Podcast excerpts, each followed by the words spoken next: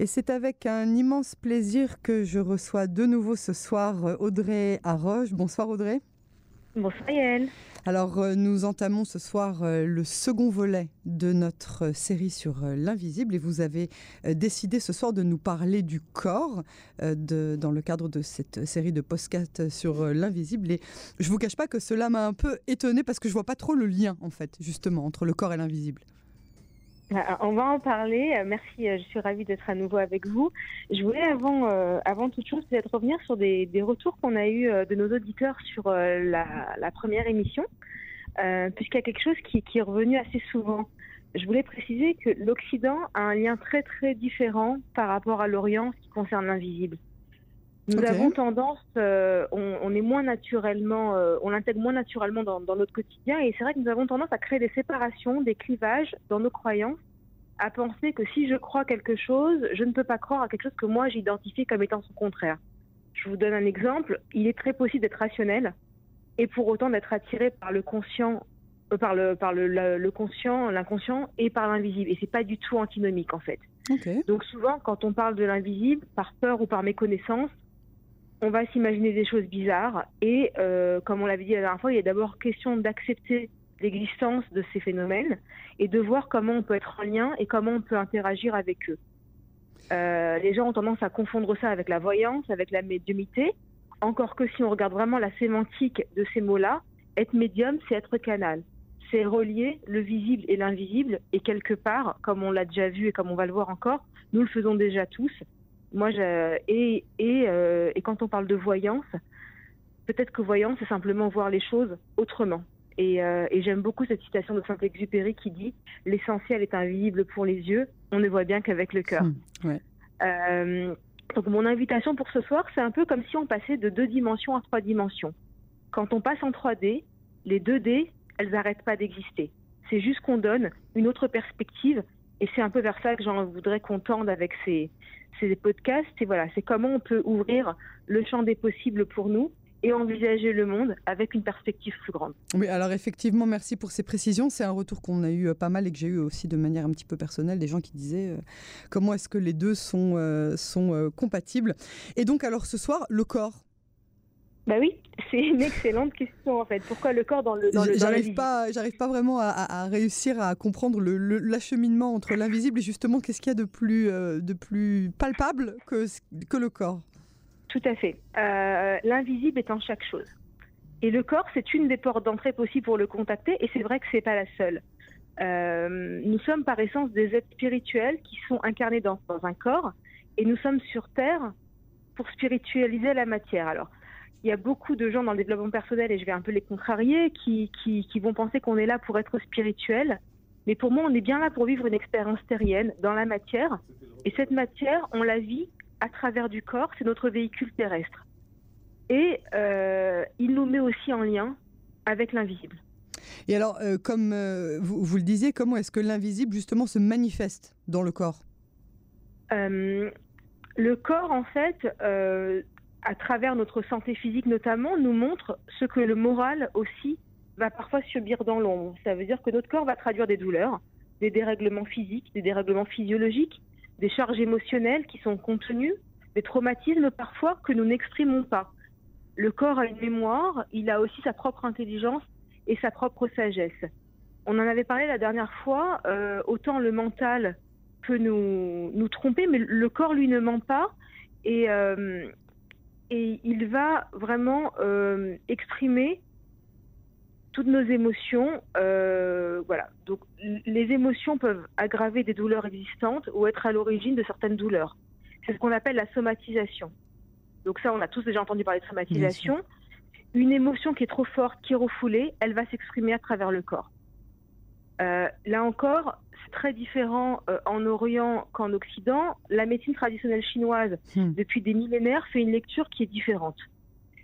quand on a mal au corps, nous, on va voir le docteur quand on a mal euh, à l'âme, on va aller voir un psy pour faire très, très simple et, très basique. En médecine traditionnelle chinoise, on considère l'être de façon holistique. Il n'y a pas de séparation entre le corps et l'esprit. Chaque émotion va correspondre à un organe. On considère quatre émotions principales en médecine, traditionnelle chinoise qui sont la joie, la tristesse, la colère et la peur. Et finalement, une absence ou un trop-plein d'une des quatre émotions va avoir un impact sur un organe, peut entraîner un dysfonctionnement, et c'est ce qu'on appelle, nous, en Occident, la maladie. Euh, la surcharge contenue, en fait, d'une ou plusieurs émotions va générer du stress. C'est-à-dire que quand on a une émotion, si on a trop de cette émotion ou si on en a moins, on crée un dérèglement. Quand une douleur survient, une maladie, on peut se demander qu'est-ce que le corps a à nous dire. Et d'ailleurs, quand on écoute maladie, on entend le mal a dit. On s'écoute vraiment pas assez. On n'a pas on n'a pas le, on n'a pas envie de croire que quand on a un gros coup émotionnel, c'est ça qui nous crée X, Y ou Z maladie. Et quand on voit des espèces de liens, on a toujours le sentiment de se dire mais non, bah, allez, ça va, tu cherches de nouveau des signes là où il y en a pas. Et en fait, vous, vous nous dites exactement le contraire en fait. Alors, attention, hein, il ne s'agit pas de remplacer un médecin ni de faire de la psychologie de comptoir. Mais malgré tout, le corps est comme une boussole à l'intérieur et une guidance, et on peut l'écouter.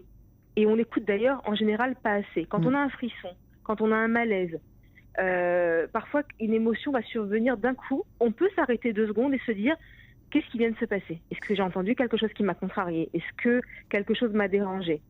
Euh, Je vais vous donner des exemples. Une, une, colère retenue peut par exemple générer une crise de foie. Pourquoi? Parce que le foie, en médecine traditionnelle chinoise, est l'émotion euh, et a pour émotion reliée la colère pareil, si on regarde le fonctionnement premier, souvent c'est assez simple en fait. Si on regarde le genou, voilà, le genou, quelle est la fonction du genou? La fonction du genou, c'est de fléchir, de plier. On est d'accord? Donc, si vraiment, c'est vraiment le premier mouvement simple. Quand on entend genou, on entend aussi je, J-E, et nous, N-O-U-S. Quel est le lien entre moi et les autres? Comment je me positionne, moi, par rapport aux autres? Et là, on se demande, est-ce que c'est difficile pour moi de me plier? Est-ce que c'est difficile pour moi de me soumettre? Est-ce que je refuse de me céder, ou de céder ou de me plier ou d'obéir Ou est-ce qu'au contraire, je me soumets trop? Et là, on peut avoir des problèmes de genoux. Un torticolis, souvent, c'est une difficulté de dire non. Combien de gens on a vu autour de nous qui vivent des situations de vie très très compliquées, qui ne veulent jamais s'arrêter, qui ne se reposent pas, qui se surchargent et un jour, malheureusement, un incident de vie arrive et ils sont à l'arrêt, obligés de s'arrêter par un accident, alors qu'ils n'ont pas entendu les signaux avant, ils n'ont pas voulu. Moi, j'adore le, langage courant et les expressions courantes qu'on a euh, en français. On connaît tous l'expression se faire de la bile. La bile fait référence à la vésicule biliaire. Eh oh la vésicule biliaire, c'est la frustration et la colère. Ah, dans la médecine traditionnelle chinoise. On parlait de se soumettre tout à l'heure, se mettre à genoux c'est tellement parlant. On n'a pas besoin d'explications.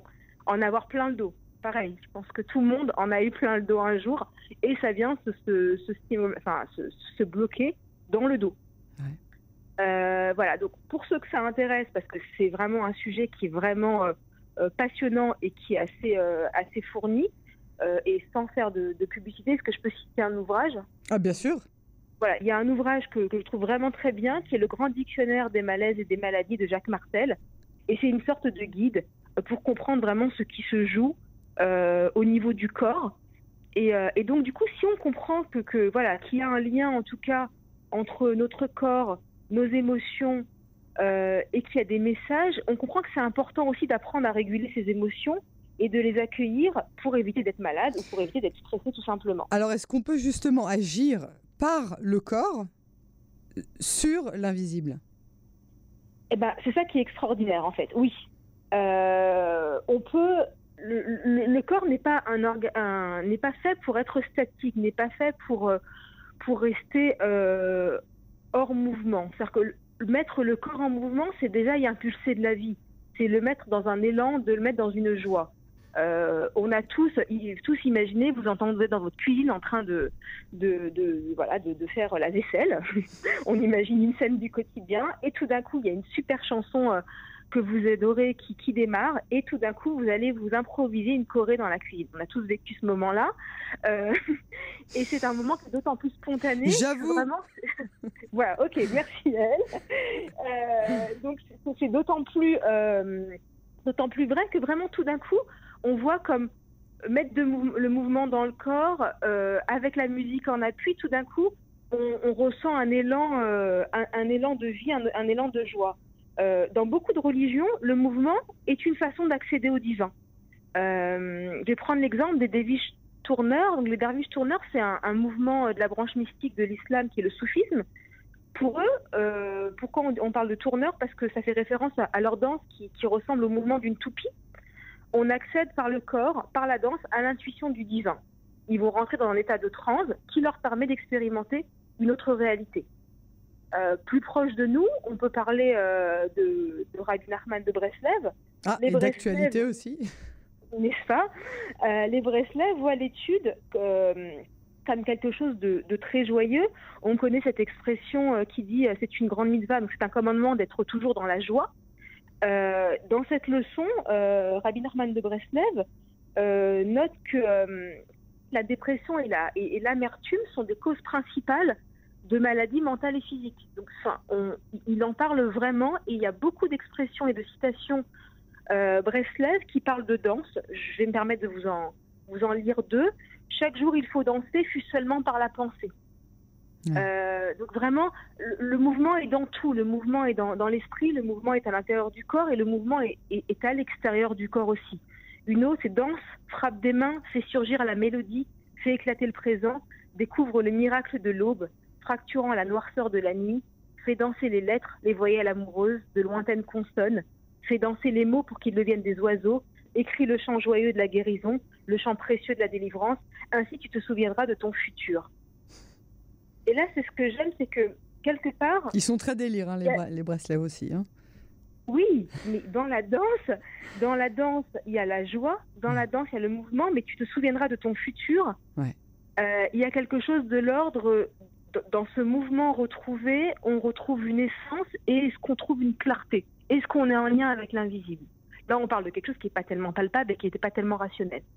Donc, en tout cas, voilà, dans, des références euh, qu'on connaît, euh, c'est des choses qui sont qui, qui, voilà qui sont euh, qui existent. Mais si on peut parler de choses plus euh, scientifiques, on va dire, hein, pour pour faire plaisir un petit peu à tout le monde, Deepak Chopra, qui est un, célèbre ah neuroendocrinologue pardon et médecin.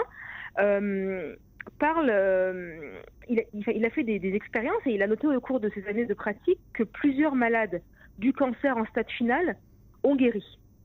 Et on peut s'interroger l'optimisme et l'espoir ne sont pas la clé de cette, cette, euh, cette guérison. Je le cite, je ne crois pas qu'il s'agisse de cas miraculeux. Pour moi, ces phénomènes démontrent que l'esprit peut aller plus loin, pénétrer plus profondément et changer les schémas fondamentaux qui dessinent notre corps. pour moi, enfin pour moi et pour lui en tout cas, déjà, le, le mental face à la maladie est essentiel. On ne sait pas toujours expliquer pourquoi. Et pourtant, et pourtant, euh, ce sont des choses qu'on peut observer, ce sont des choses que l'on dit encore nous aussi hein, dans, le, dans, dans, notre langage courant et, et, dans notre lien à la maladie. Mais voilà, ce sont des choses qui sont aujourd'hui prouvées, en tout cas euh, en neurosciences. Alors, si on veut essayer au maximum d'équilibrer son corps alors, la première chose, euh, je pense, c'est qu'on est pour la plupart du temps tous très, très, très déconnectés de notre corps. On vit dans des espaces de surcharge mentale euh, dans des surcharges de notre vie et on n'écoute pas. Je crois que la première chose, c'est comment on écoute le corps. Et quand on écoute le corps, on se met en lien avec nos sensations. L'association, elle nous ramène à l'instant présent. Parce que quand j'ai mal, j'ai mal aujourd'hui, tout de suite. J'ai pas mal hier, j'ai pas mal dans une heure.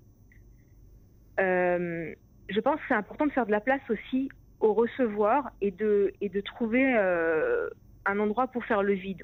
Il y a la méditation notamment, c'est des sujets qui sont trop, trop longs pour en parler, mais être en contact de manière consciente avec son corps permet aussi de faire de la place et de recevoir des messages, de recevoir une clarté.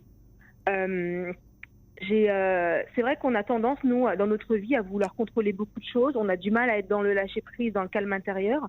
Et pourtant, nos douleurs, on le voit bien, là, notre corps essaie de nous dire quelque chose, de nous signaler que quelque chose perturbe l'harmonie à l'intérieur de nous. Et donc, ça vient attirer notre attention sur qu'est-ce qu'on pourrait changer dans notre vie. Et donc, j'attire déjà l'attention sur un, comment on est à l'écoute de notre corps. Deux, et si on faisait un peu de place à l'inconnu euh, Si on sort du contrôle et que on décide de laisser la vie aussi euh, nous amener vers ce que j'appelle le vide fertile. Euh, je vais reparler de Narman de Breslev, mais il disait ne demande jamais ton chemin à quelqu'un qui le connaît, tu pourrais ne pas t'égarer. Ne Et je pas crois que t'égarer. parfois, ne pas t'égarer. Ah ouais. Et parfois se perdre, sortir des sentiers battus, sortir de notre zone de confort, c'est une façon de permettre à la vie de nous amener de la vie. Ouais. Et de pas contrôler vers là nous où on veut aller, parce que là où on veut aller, c'est peut-être pas toutes les possibilités qui s'offrent à nous et qui s'ouvrent devant nous. Il y a cinq médecines naturelles auxquelles nous avons accès tous les jours, presque, j'ai envie de dire. C'est la respiration. Le fait de respirer, c'est le souffle, la vie dans le corps qui circule. J'ai ma, montre, euh, j'ai ma montre Apple qui me le rappelle que je respire pas assez, donc euh, de temps en temps, elle me, elle me rappelle l'ordre en me disant Yael, c'est l'heure de respirer.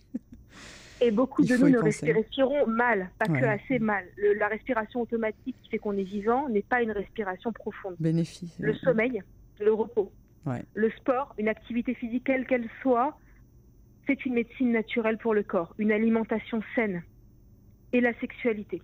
Ce sont les cinq médecins naturels que nous avons à notre disposition. Certains rajouteraient ou rajouteront le soleil et l'eau qui sont vitales pour nous euh, et qui sont euh, de, l'ordre de, de la nature. Mais moi, j'aurais envie de rajouter un travail énergétique qui serait une médecine complémentaire. Pourquoi? Parce que nous parlons là de notre corps physique, mais nous avons aussi une dimension subtile, une dimension, euh, un corps énergétique. Et, et c'est de ça, euh, voilà, je fais la transition malgré moi, mais que je pense que nous parlerons la prochaine fois, Oui, euh, de l'énergie. voilà. de l'énergie. Parfait. Audrey Arroche, je vous remercie infiniment pour euh, ce nouveau volet de notre euh, série euh, d'émissions sur l'invisible. Et donc, on vous donne un rendez-vous très, très prochain pour celui qui concernera donc l'énergétique. Oui, avec plaisir. Merci Hélène. Merci à vous et à très bientôt. À bientôt. Au revoir. Au revoir.